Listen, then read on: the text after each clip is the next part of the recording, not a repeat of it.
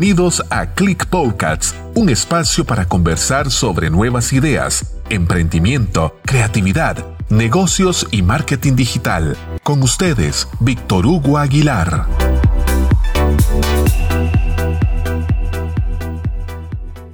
Bienvenidos a Click Podcast, un espacio para conversar sobre nuevas ideas, tendencia, tecnología y negocios. En este episodio vamos a conversar sobre delitos informáticos.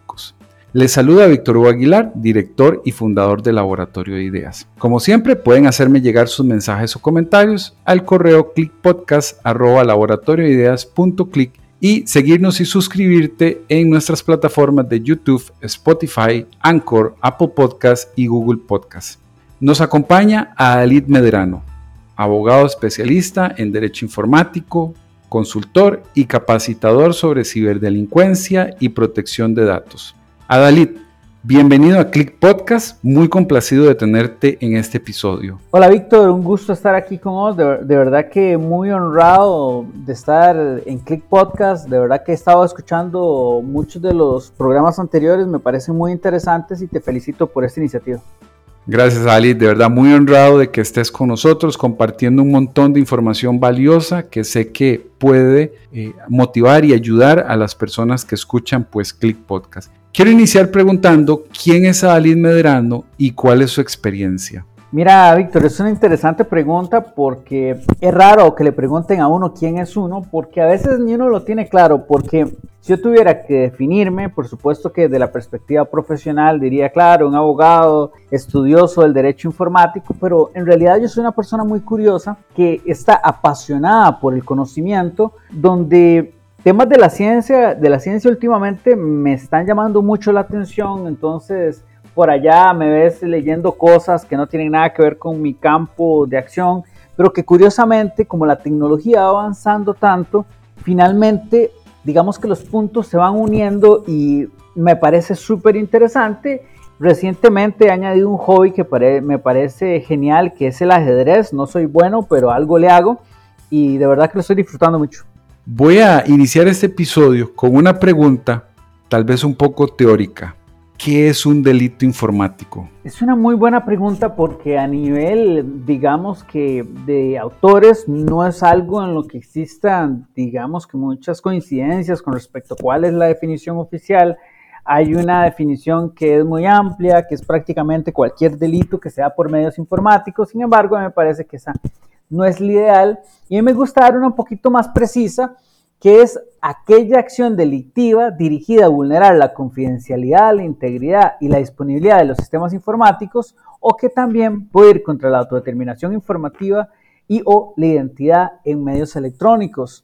Es, es, importante, digamos, muchas veces lograr definir qué es algo para poder estudiarlo, porque se estudia de acuerdo a su naturaleza y esta materia va evolucionando tanto que de verdad que es muy apasionante.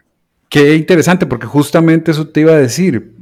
Este tema con las tecnologías evoluciona rapidísimo, ¿verdad? Y algo que hoy no era considerado un delito, pues de pronto ya evolucionó en algún país que cambió su, su legislación, ya lo convirtió en delito y de pronto pues algo que no era un delito y ahora lo es. Y justamente sobre eso quiero consultarte algo que tal vez eh, nos dé una referencia. ¿Cuáles son los delitos informáticos más identificados aquí en Costa Rica, de los que la gente pues es víctima, verdad? Víctor, eso es una muy buena pregunta porque las personas desde la escuela no les enseñan sobre este tipo de materias. Entonces, vamos a tener que decir los delitos que son más denunciados, pero realmente los que más ocurren pueden ser distintos. Entonces es interesante porque vemos cómo las estafas informáticas son los delitos más comunes, porque se denuncian más. ¿Y cuáles son las estafas informáticas? Bueno, la más común y de forma muy coloquial definirla son estas transferencias ilegales que se hacen a nivel bancario, ¿verdad? Entonces, a las personas le llaman, les engañan que eso es lo que se conoce como ingeniería social, que alguien utiliza un timo para obtener información suya o lograr que usted haga algo que le facilita al delincuente cometer el delito informático. Entonces, vamos a ver que dentro de los delitos más denunciados, todos están vinculados de alguna forma con la estafa informática. Entonces nos vamos a encontrar la suplantación de identidad, la suplantación de páginas electrónicas, inclusive las personas denuncian el delito de difusión de información falsa que está vinculada también con, con temas este, bancarios porque finalmente es difundir información falsa del sistema, del sistema financiero nacional. Entonces en Costa Rica, por supuesto, que existe una concentración de denuncias vinculadas con la estafa informática, pero si usted me pregunta a mí cuál considero que es el delito que más se comete en Costa Rica, yo le diría que el de violación de correspondencia o comunicaciones. ¿Cuál es ese? Bueno, tendríamos que verlo como en tres áreas y de una forma muy rápida para no aburrirlos, podríamos decir que, uno, cuando usted accede a una comunicación que no va dirigida a usted, y eso lo vemos todo el tiempo. Entre parejas es extremadamente común que alguien está celoso, ingresa al teléfono, a la computadora de su pareja y ve todas las comunicaciones. Entonces vemos cómo se viola la privacidad de las personas. Por un lado, el emisor, que es una persona desconocida tal vez, y la pareja, que recibe una comunicación. Y eso está protegido por la Constitución y por el Código Penal. Por otro lado tenemos, y simplemente aquí lo que estoy haciendo resúmenes, no, no es una forma de explicación extensiva porque si no nos puede dar una hora. En el segundo párrafo del artículo 196 del Código Penal se refiere a difundir comunicaciones o documentos que podrían estar dirigidas para usted, pero usted no tiene la autorización. Lo más común es que los jóvenes principalmente, bueno, en realidad casi que todo el mundo, de verdad, reenvían comunicaciones de otras personas. Entonces usted ve los pantallazos que toman en WhatsApp, vea lo que me dijo tal. Y si esa comunicación que está compartiendo vía pantallazo viola la intimidad o privacidad de la persona y no tiene la autorización, pues nos podríamos encontrar ante una actividad delictiva si es que no existe algún interés público en la comunicación en sí misma. Y por otro lado, está el delito de, el párrafo tercero del artículo 196, donde usted le puede pagar a una persona para que cometa estas acciones delictivas. Entonces, ¿qué puede ser? Que llegue Víctor y dice, yo quiero este, espiar a mi pareja, entonces llega donde un hacker y le dice, este, le pago un millón de colones, pero aquí está el teléfono de mi pareja y usted le extrae todas las comunicaciones y me las enseña. Listo, bueno, eso es una acción delictiva también en Costa Rica. Entonces, si usted me pregunta, ese es el delito que más se comete, no necesariamente el que más se denuncia, pero es que no existe conciencia en las personas sobre cuáles son los delitos informáticos, sobre qué acciones podrían encuadrar en, en un tipo penal. Otra muy común es que a usted lo graben sin su autorización. Entonces, por ejemplo, ahorita estamos en un podcast y por supuesto que Víctor ahí me dijo, hey, lo voy a grabar, lo voy a grabar con estos objetivos, ta, ta, ta, Entonces yo no tengo expectativa de intimidad con respecto a lo que estoy diciendo en este momento, porque tenemos claro que yo estoy ahorita grabando mi voz para el público de Clip Podcast, pero ¿qué pasa si, por ejemplo, Víctor me estuviese grabando en un momento donde no aparece que me está grabando, pero él me graba y dice cosas que estuvimos hablando, molestando, antes de entrar al, podcast como tal y yo no me doy cuenta. Bueno, pues bien, eso también es un delito. Entonces vemos cómo los delitos contra la privacidad ocurren mucho, pero no necesariamente se denuncian mucho. Un tema que me llamó mucho la atención es que el delito de violación de datos personales, que es por el que está siendo investigado el presidente de la República, no hay denuncias en el país porque la gente no sabe que se puede denunciar. Ali, te estoy impactado. De verdad, no podía imaginarme que la gente normal, común, que vemos todos los días, comete delitos, eh, delitos informáticos, porque usualmente uno tiene en la cabeza la idea de que solo las bandas organizadas hacen este tipo de cosas. Es una muy buena pregunta eso, porque digamos, uno llega y dice, bueno, realmente se ocupa ser un, digamos, hacker para cometer un delito informático. Y no, es cualquier persona con acceso a tecnología. Entonces, cualquiera puede ser un ciberdelincuente. Y curiosamente, y eso se ve de la doctrina, los estudiosos de los delitos informáticos anteriormente se enfocaban en decir que era un delito económico de cuello blanco, especializado. Entonces nos imaginábamos a este universitario, eh, nerd, súper inteligente, que cometía delitos informáticos. Y ahora puede ser cualquiera. Y es muy común que una persona sin muchos estudios, simplemente con acceso a un teléfono inteligente, pues le revisa a su pareja el celular y bueno, está violando su correspondencia y comunicaciones, entonces es delito.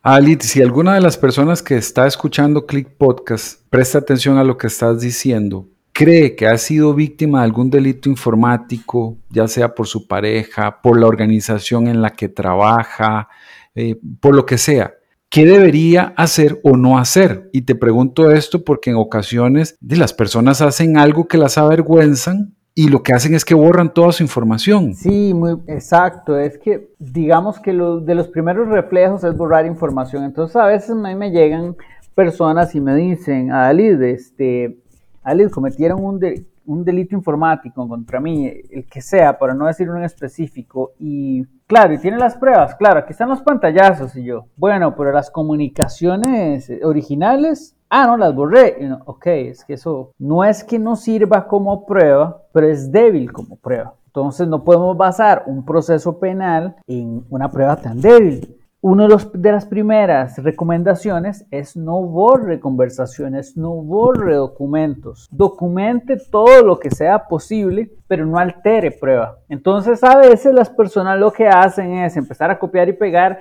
y ponerlo en un archivo Word y uno dice, bueno, eso me puede servir como referencia, pero se ocupan los documentos originales porque a eso le van a hacer un peritaje porque usted requiere que se pruebe en un proceso penal que se ha cometido una acción delictiva. Y acordémonos que existe el indubio pro reo, quiere decir que para que una persona sea condenada no le debe quedar duda al juez se cometió la acción delictiva. Entonces no es simplemente tomar pantallazos y decir aquí ya tengo todo. Por otro lado, cuando las personas son víctimas a veces del acoso cibernético, principalmente, dentro de las cosas es que hacen y les recomiendan es denuncie esa cuenta. Entonces, ¿qué pasa? Que a veces Facebook, es una burocracia absoluta y nunca, nunca se trae abajo a una cuenta, pero en otras ocasiones la baja rapidísimo. Y cuando llegan donde uno, es como, ah, es que ya en la cuenta no existe porque la reportamos. Y yo, muy bonito trabajo, porque ahora nos quedamos sin evidencia digital. Entonces, ¿cómo la hacemos? Al menos capturó cuál era el número de usuario. Ah, no,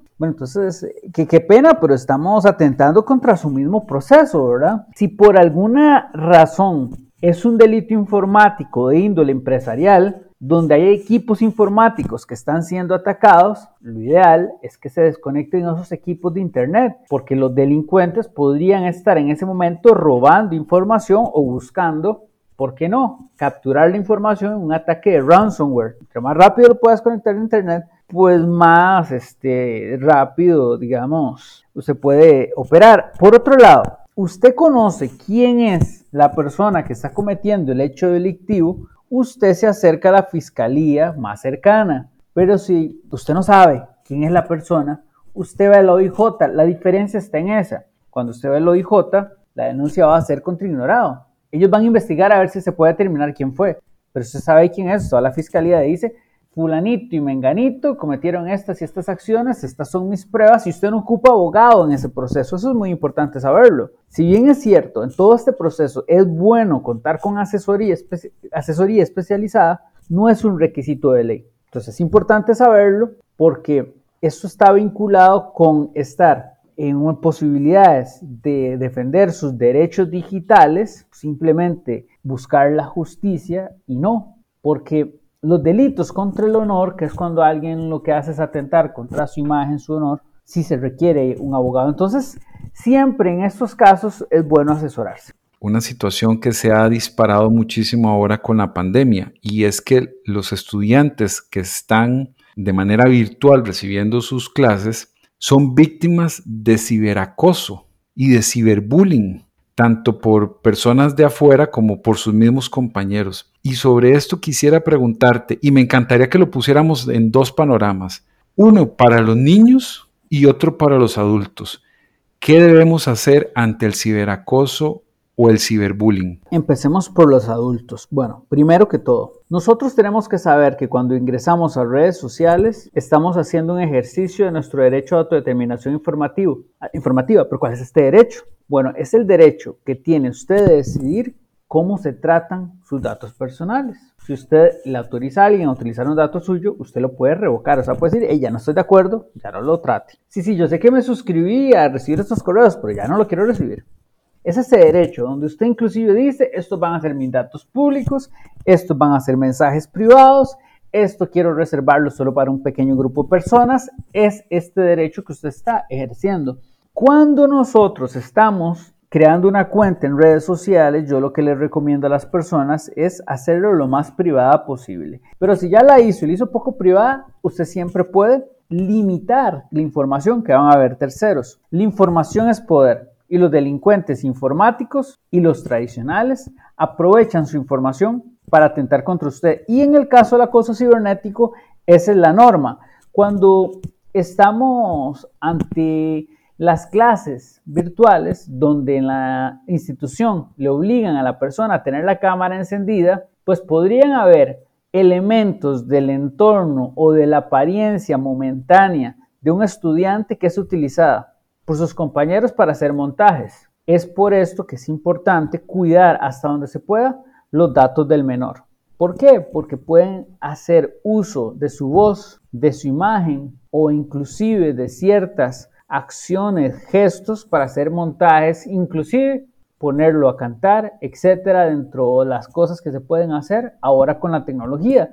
Porque de hecho hasta hay aplicaciones que lo pueden poner a cantar canciones que para muchos puede ser intolerable. En general, si nosotros cuidamos nuestra imagen, damos un paso en el camino correcto porque hay menos datos con los que hacer este tipo de acoso. Por otro lado, tenemos que tomar en cuenta que una de las formas que utilizan para el acoso cibernético es la suplantación de identidad, haciéndose pasar por usted, ocupan datos, la violación de correspondencia y comunicaciones, utilizan comunicaciones que han tenido con usted para difundirlas en Internet, y son esos momentos donde las personas pueden ir por la vía penal a denunciar, porque el acoso cibernético, a pesar de que se ha propuesto que sea delito, en Costa Rica no es delito. Entonces uno ocupa identificar acciones que nos permitan denunciar, y en muchos casos sin abogado, como por ser la violación de correspondencia de comunicaciones, la suplantación de identidad, la violación de datos personales, para ver si podemos proceder legalmente y defendernos.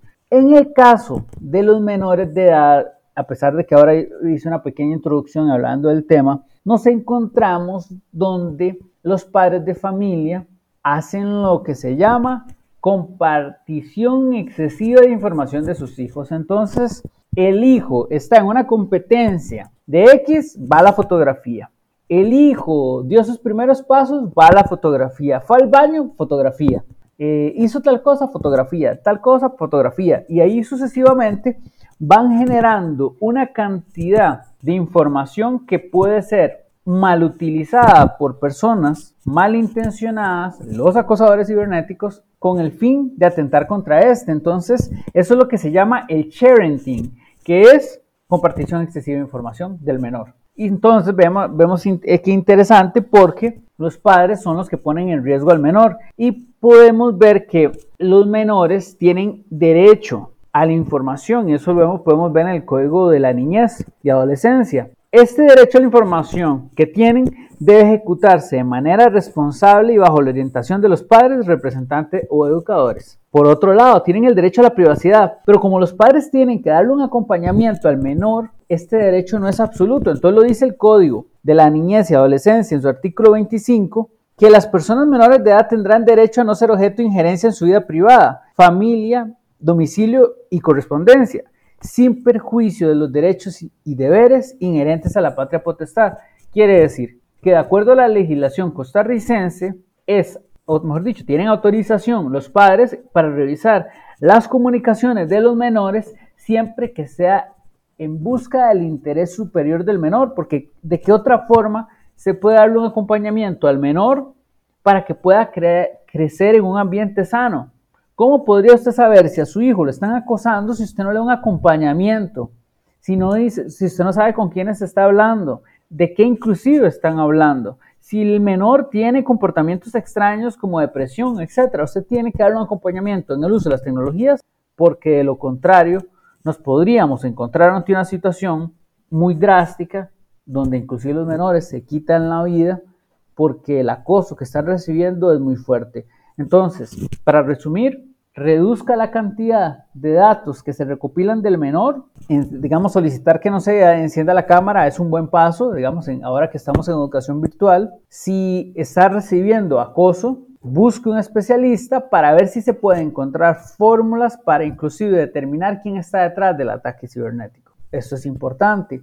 Y principalmente dentro de todo este proceso es relevante darle apoyo psicológico al menor porque cuando atentan desde jóvenes contra ellos, contra su imagen, realmente están entorpeciendo su crecimiento y podrían crecer un poco inseguros y eso tiene efectos para toda la vida. Y eso está sucediendo muchísimo. Yo al menos estuve dándole seguimiento antes de hacer este podcast a varios casos que han sucedido. Hay un caso interesantísimo en Estados Unidos, eh, se llama trastorno dismórfico que em, tiene mucho que ver con los cirujanos plásticos. Eh, resulta que hicieron un estudio y este estudio mostró que muchas de las solicitudes cosméticas que los cirujanos plásticos han estado recibiendo tienen relación con la forma como las personas se autoperciben a través de las redes sociales. Si alguien dijo, es que tenés unas orejas muy grandes, es que tus ojos son muy pequeños, es que eres muy pálida o muy pálido, y entonces las personas pues ven afectada su autoestima y empiezan a tomar decisiones con base en lo que alguien les dijo en redes sociales para modificar su cuerpo. Hasta ese punto hemos estado llegando. Sí, Víctor, eso es muy interesante porque normalmente los menores idealizan a otros con sus publicaciones en redes sociales. Y es muy interesante porque por un lado las personas publican en Internet lo mejor que le pasa en sus vidas y en algunas ocasiones con ciertos filtros, y no estoy hablando de los informáticos, sino con ciertos filtros de decir, voy a sonreír en esta foto aunque me sienta muy mal. Voy a fingir que tengo una excelente relación de pareja a pesar de que me estoy llevando de lo peor. Entonces, los menores y también los adultos en realidad se someten a exigencias de su entorno, digamos que muy altas, los que les genera le genera complejos. Entonces, la parte física que me dice, claro, de acuerdo, se perciben de acuerdo a los estándares que están viendo en redes sociales y medios de comunicación. Por supuesto que eso tiene una afectación. Entonces, qué interesante porque desde pequeños tienen que recibir un acompañamiento de los padres para que les expliquen que mucho de lo que ven en la vida de sus compañeros en medios digitales podría ser un poquito irreal no necesariamente refleja la realidad, porque la perfección no existe y tenemos que aprender a convivir con nuestras imperfecciones, ¿verdad? Aquí voy a usar la frase que mencionaba un amigo que decía, ¿quién se ve triste en redes sociales? Exactamente, exactamente. Adalit, el tema está interesantísimo. Recordarles que escuchan Clip Podcast. Mi invitado es Adalit Medrano, abogado especialista en Derecho Informático y conferencista internacional sobre ciberdelincuencia y protección de datos. Adalit, sobre estas, este contenido que las personas comparten, ¿verdad? Y hablemoslo desde un espacio de la confianza, del amor, de todas estas emociones y sensaciones que podemos estar experimentando compartimos eso que mencionaste, las fotos de los niños, la experiencia del paseo que tuvimos, pero ¿qué pasa si se va más allá y se sube el tono y se nos va por ahí una foto sexual o un video sexual? Sí, Víctor, bueno, primero que todo, yo quisiera recomendarle a usted que si alguien compartió un documento íntimo suyo, usted puede ir a interponer la denuncia a la fiscalía por el delito de violación de correspondencia comunicaciones, el cual tiene penas de 1 a 3 años de prisión. Entonces yo le hago la recomendación porque efectivamente en, un mundo como el que vivimos es muy normal que se envíen, digamos que comunicaciones de, con connotación sexual,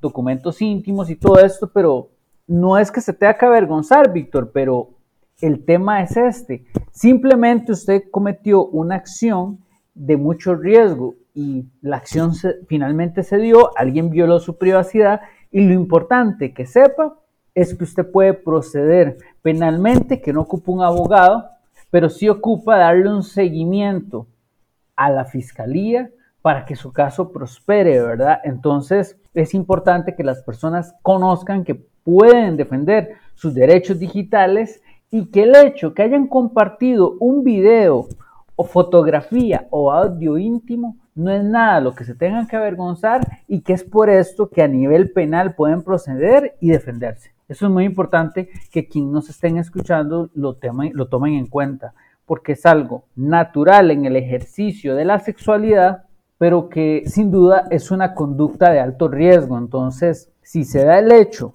que usted tanto teme, puede ir a interponer la denuncia. Alit, ahora asumamos otro rol, nosotros como usuarios. ¿De qué debemos ser responsables nosotros como usuarios? Teniendo esta hiperconectividad que ahora eh, estamos pasando.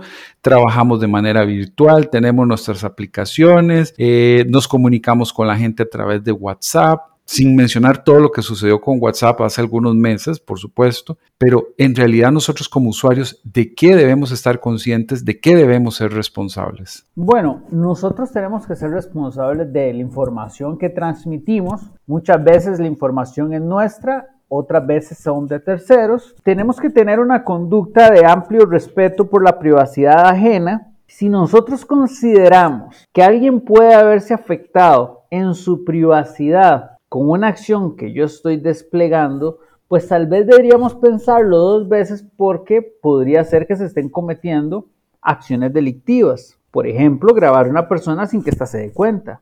Difundir comunicaciones, documentos, videos privados sin autorización del titular. Vender los datos de alguien. Se le dan una base de datos donde vienen los datos de las personas, por supuesto que es delito venderla. Borrar documentos ajenos, delito. Así sucesivamente podemos encontrarnos ante diferentes acciones delictivas en donde tal vez usted no tiene que ser especialista, pero si usted se pone en los zapatos de la otra persona y usted considera que si le hicieran eso a usted, su privacidad se la sentiría invadida, violada, pues deténgase, no lo haga, porque es probable que se pueda meter en un problema penal que podría atentar contra su futuro inclusive.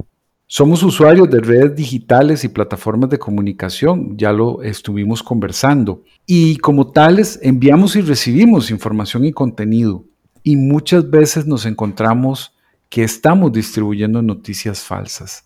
¿Cómo deberíamos reaccionar ante estas noticias falsas? Es una muy buena pregunta porque me parece que hay dos, dos procesos que están ahí cuando usted está consumiendo la información y cuando usted la está difundiendo. Si usted la está consumiendo, usted está recibiendo una información, lo primero que usted se tiene que preguntar es, ¿quién dice esto? ¿Cuál es la reputación de la persona que dice esto? Ah, que no la conozco. Punto en contra. Esta información, si fuese falsa, beneficia a alguien. Sí, porque... Ah, ¿Y cuál es el contexto electoral? Mm, ok, entonces quiere decir que esa información beneficia y perjudica a alguien y la reputación de quien lo dice no está muy, no está muy clara. Suena increíble, suena, guau, como difícil de creer. Bueno, si usted no sabe quién lo dijo o no está, no está reconocida la fuente, si eso beneficia o perjudica a alguien, si hay un contexto nacional donde alguien pueda haberse beneficiado, usted sumando puntos tiene, digamos que elementos para determinar si posiblemente esto es falso. Si alguno de los puntos a usted le levanta una alarma, yo le recomendaría no compartirla, porque usted se está exponiendo en su imagen a que lo tomen como un charlatán que comparte noticias falsas. Si usted ya compartió la información porque se fue pollo, porque le pareció interesante y usted está acostumbrado a simplemente reenviar porque es parte de las interacciones sociales. Lo que corresponde es, si usted encuentra la información que indica que esto es falso es que usted también comparte, que comparta la información, porque es lo correcto para hacer. De alguna forma nos hace sentirnos responsables y comunicarle a las personas que somos seres pensantes y responsables de nuestras acciones y eso nos va a obligar en la próxima a hacer estos procesos de verificación de la información y de esta forma entre todos podríamos combatir la desinformación que inclusive puede poner de rodillas una democracia tan estable como la costarricense y con pequeñas cosas como no difundir información falsa, podemos salvar vidas y si no que lo digan las noticias falsas vinculadas con la pandemia, donde hay muchas personas que no se están vacunando porque hay idiotas, terroristas que están, digamos que comunicando que las vacunas pueden matarles cuando lo único que les puede matar es no vacunarse. Entonces hay que ser responsables porque bienes jurídicos tan importantes para un país como puede ser la democracia o la vida misma se pueden poner en peligro porque usted no se toma el tiempo para verificar si la información que está difundiendo es correcta o es falsa.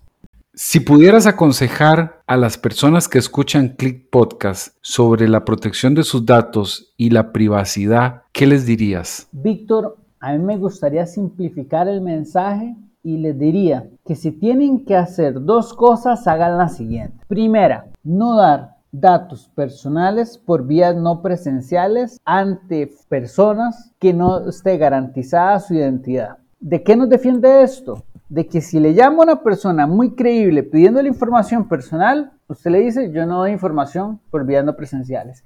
Que no le voy a pedir datos, que solo lo tienen que poner en una página web. Si el trámite urge, yo me voy a presentar a la institución o compañía, pero yo no doy datos personales por vías no presenciales y menos voy a seguir instrucciones para hacerlo. La segunda, configurar el segundo factor de autenticación o la autenticación de dos pasos en todos los servicios digitales que tiene.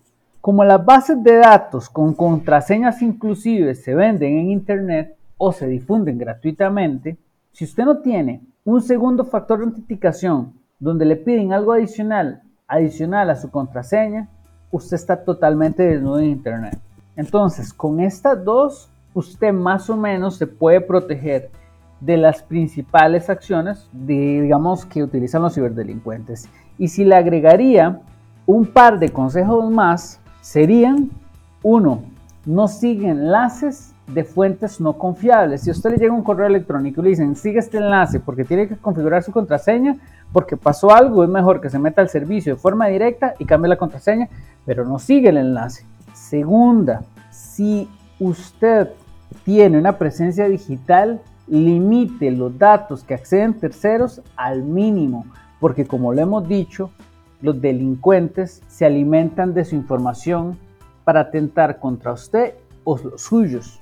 Entre menos información haya de usted en Internet, más difícil la tienen para cometer acciones delictivas en su contra. Con estos cuatro elementos que yo esperaría que sean fáciles de recordar, uno podría decir que existe una protección aceptable para las principales vías que utilizan los ciberdelincuentes en contra de los ciudadanos. Adalid, estamos llegando al final de este episodio. Se nos ha ido el tiempo verdaderamente rápido. Antes de irnos, quiero hacerte una pregunta que acostumbro hacerle a mis invitados. ¿Qué es el éxito? Para mí el éxito es la felicidad y la felicidad se encuentra en el camino y el camino es amar lo que hacemos porque es lo que mayoritariamente pasamos haciendo todo el día. Entonces, para mí ese es el éxito. ¿Dónde podemos encontrarte? ¿Cuáles son tus redes sociales si alguien quisiera contactarte? Podrían, digamos, visitarme en adalidmedrano.com. Ha sido un gusto de verdad tenerte acá y haber compartido esta información valiosísima. El gusto ha sido mío y espero que no sea la última vez que me invitas. Así será, nos vamos a estar viendo más adelante porque el tema pues se las trae y da para muchísimo más. Suscríbete a Click Podcast en nuestras diferentes plataformas y activa las notificaciones para que estés recibiendo información de primera. Nos escuchamos acá en Click Podcast. Hasta la próxima. Escuchaste Click Podcasts si querés compartir tus ideas, opiniones o comentarios, escríbenos a clickpodcasts.laboratoriodeideas.click. Te esperamos en nuestro próximo episodio. Click.